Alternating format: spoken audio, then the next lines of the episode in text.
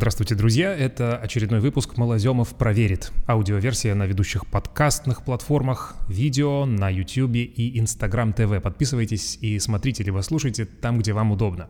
Еще хочу отметить, что у нас есть текстовая версия на моем канале, который тоже называется «Малоземов проверит» на Яндекс.Дзен. И сегодня я вас особенно призываю прочитать эту текстовую версию на Яндекс.Дзене, потому что там, как, как обычно, есть ссылки, которые ведут на те самые научные исследования, на которые я ссылаюсь. И если вы любите поподробнее вчитаться в цифры, в выводы ученых, то именно текстовая версия — это то, что подойдет вам как нельзя кстати. Интервальное голодание хочу я сегодня поподробнее разобрать, потому что очень много приходит на эту тему вопросов от вас — Новое ли это чудо-диета? Так формулируется, в общем, э, основное сомнение людей, потому что много об этом пишут, говорят, но стоит ли этому верить? Э, скепсис, в общем-то, вполне понятен, потому что мода на диеты, она переменчива. Когда-то был дюкан э, безуглеводный, белковый, на котором все худели, а потом были проблемы с почками. Потом пришла мода на LCHF или кето-диету, когда э, рекомендуют есть э, значительное количество жиров.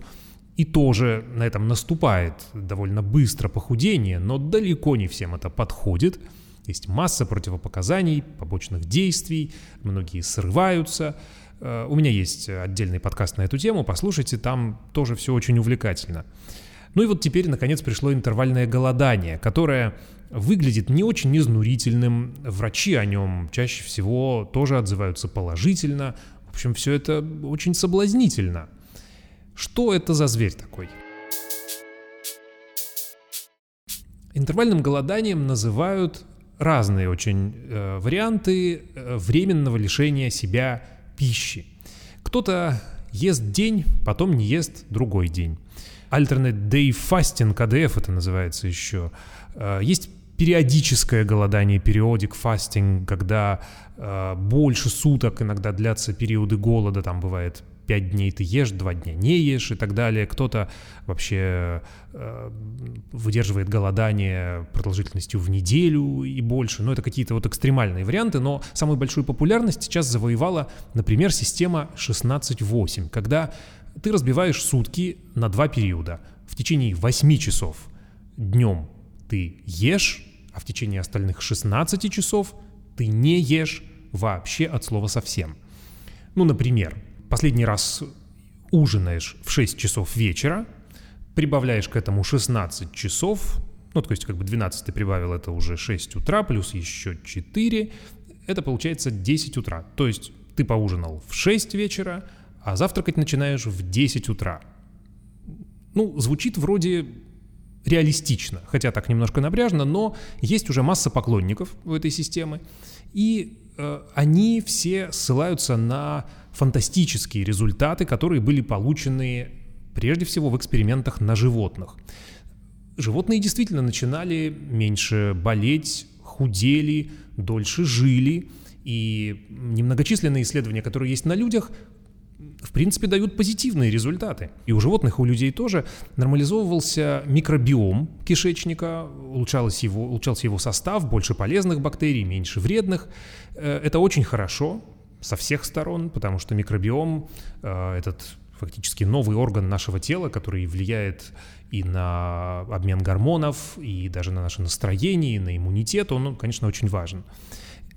Очень важно, что снижается резистентность к инсулину, во многих опытах это было установлено, э, потому что это один из главных таких бичей современности, когда мы переедаем, особенно сладкое, углеводы, э, то происходит то, что наша поджелудочная железа с, его гормоном инсули... с ее гормоном инсулином пытается этот сахар как-то распихать по всему организму, вырабатывая свой гормон инсулин, но он уже не срабатывает, потому что сахара слишком много, наступает уже пониженная чувствительность к этому инсулину, она пытается выработать его еще больше, э, и это порочный круг, который удается в какой-то степени разорвать при помощи периодического голодания. Исследования это показывают.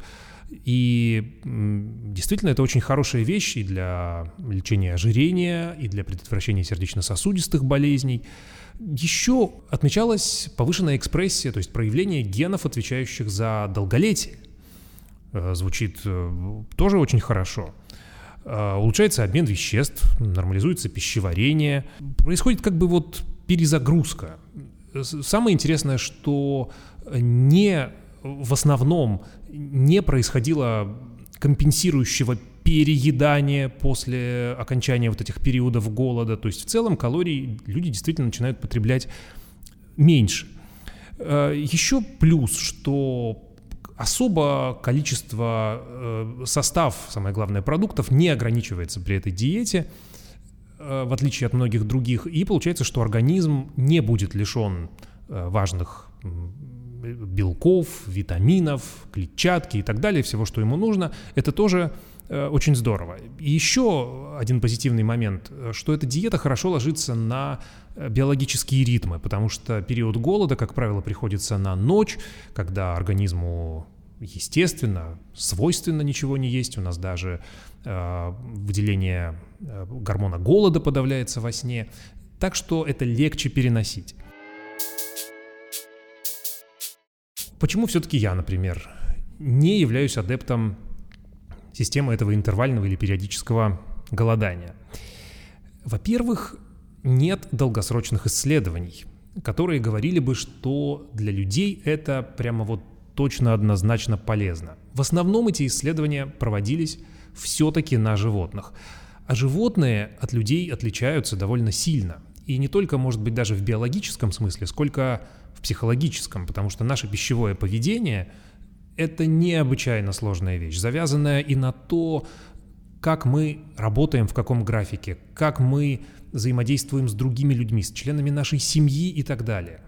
Именно поэтому далеко не все люди, пытаясь начать вот эту систему интервального голодания, на ней достаточно долго удерживаются. То есть процент срывов достаточно, к сожалению, велик. А, есть исследования, которые говорят о том, что снизить вес интервальное голодание помогает только в сочетании со спортивными тренировками, что несколько снижает его ценность.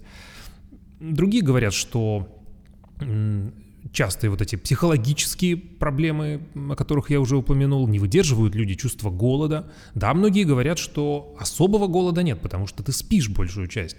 Но смотря в какую группу людей вы попадете. Есть совсем неприятные случаи, когда на фоне изменения времени поступающих э, э, в организм питательных веществ меняется гормональный фон, возникают головные боли, э, проявляется общее недомогание, кто-то даже в депрессию впадает. Так что говорить о том, что это однозначно безвредная и всем подходящая диета, конечно, не стоит. Есть и люди, которым вообще точно противопоказано интервальное голодание. Это дети, это беременные женщины, люди с подтвержденным диабетом. Им э, обязательно нужно э, равномерное поступление питательных веществ. Э, нельзя таких допускать больших периодов голода. Люди, принимающие многие специальные препараты, тоже сразу исключаются. Люди с гипогликемией, пониженным сахаром, с гастритом, особенно с повышенной кислотностью, им тоже надо питаться более или менее дробно, с заболеваниями печени. Э, ну и самая важная проблема – это то, что если уж ты встал на путь интервального голодания, то ты должен его придерживаться этого графика, несмотря на выходные и праздничные дни, путешествия, командировки и тому подобное. Честно говоря, это плохо сочетается с тем, как мы привыкли жить. И об этом тоже стоит подумать. А если ты в какие-то дни интервально голодаешь, потом нормально, э, ну, то есть как нормально, обычно питаешься, вот этот вот завтрак, обед и ужин привычный, плюс там какие-то еще перекусы, то ценность всего мероприятия резко падает и даже может навредить, потому что э, наша пищеварительная система, она привыкла работать по циклическому принципу, повторяя э, то, что она делала сегодня, повторяю это завтра. В те же самые часы у нее начинают выделяться соки, э, вот уже там наступило какое-то привычное время, и я начинаю хотеть, оби- хотеть пообедать. Э, это естественно, и не нужно ей устраивать э, тут лишние встряски.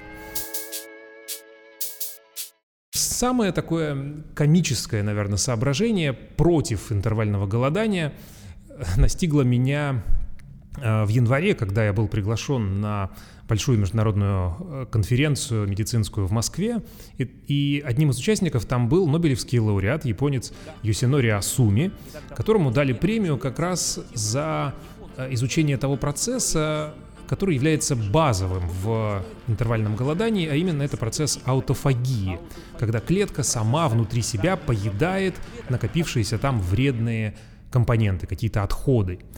И из-за этого господина Асуми даже называют основателем или изобретателем системы интервального голодания. И вот его так представили на этой конференции, и было очень смешно, когда он вышел на трибуну и сказал, что это неправильно, его нельзя так представлять, он не создавал никакую систему интервального голодания, больше того, сам ее не придерживается, и э, ну не то, что не верит в нее, но исследовал ее только на мушках-дрозофилах и грызунах и делать об этом, делать какие-то громкие выводы о том, что она сильно подходит и человеку, совершенно не стоит.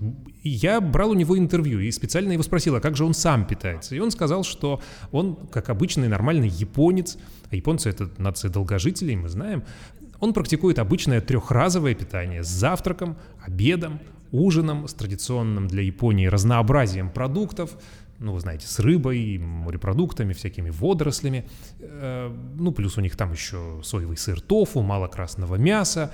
Э, и вот это все работает для большинства японцев и обеспечивает им долгие счастливые годы жизни. И лично господин Асуми уверен, что промежутков между нормальными э, завтраком, обедом и ужином при трехразовом питании, их абсолютно достаточно для того, чтобы включались нужные процессы той же самой аутофагии, самопоедания вредного внутри клетки. Ну и, в общем, я стараюсь следовать этому примеру и тоже питаться три раза в день. Иногда, может быть, устраивая максимум какие-то разгрузочные дни, когда ну просто, естественно, не очень хочется есть, э, и я себя не заставляю. Понимаю, что э, в современном мире э, исхудать и сголодаться ну просто физически невозможно, и надо слушаться тут э, своего организма. В общем, э, вы можете попробовать, э, если вам хочется. Скорее всего, вредных последствий не будет, если у вас нет тех диагнозов, о которых я сказал выше. Но чудес ждать не стоит может быть, вес действительно снизится. Может быть, вам повезет, если вы э, окажетесь вот тем дисциплинированным, э, может быть, в чем-то даже изолированным от общества и его э, вот этого диктующего все графика. Может быть, у вас получится, и вы будете, вольетесь в эти счастливые ряды людей, которые э, 8 часов едят, 16 часов не едят, при этом стройнеют, не болеют и живут дольше. Но не факт к этому тоже следует относиться как к лечебной процедуре, где главный принцип «не навреди». Вот призываю вас об этом помнить, желаю здоровья, приятного аппетита. Задавайте вопросы, если они у вас возникли. Будем формировать целые выпуски э, на основе этого. Читайте текстовую версию того, о чем я сейчас говорил, со ссылками на конкретные научные исследования – Э, и русскоязычные, и англоязычные, на моем канале Малоземов проверит в Яндекс Дзене. И подписывайтесь на аудиоверсию, если вам больше нравится слушать, на ведущих подкастных платформах, на Apple подкастах, Google подкастах, Яндекс Музыки, Spotify и так далее. Ну и видеоверсия в Instagram TV и на YouTube. Ставьте лайки, оформляйте подписки и не будем с вами расставаться. До встречи через неделю. Я Сергей Малоземов. Увидимся, услышимся.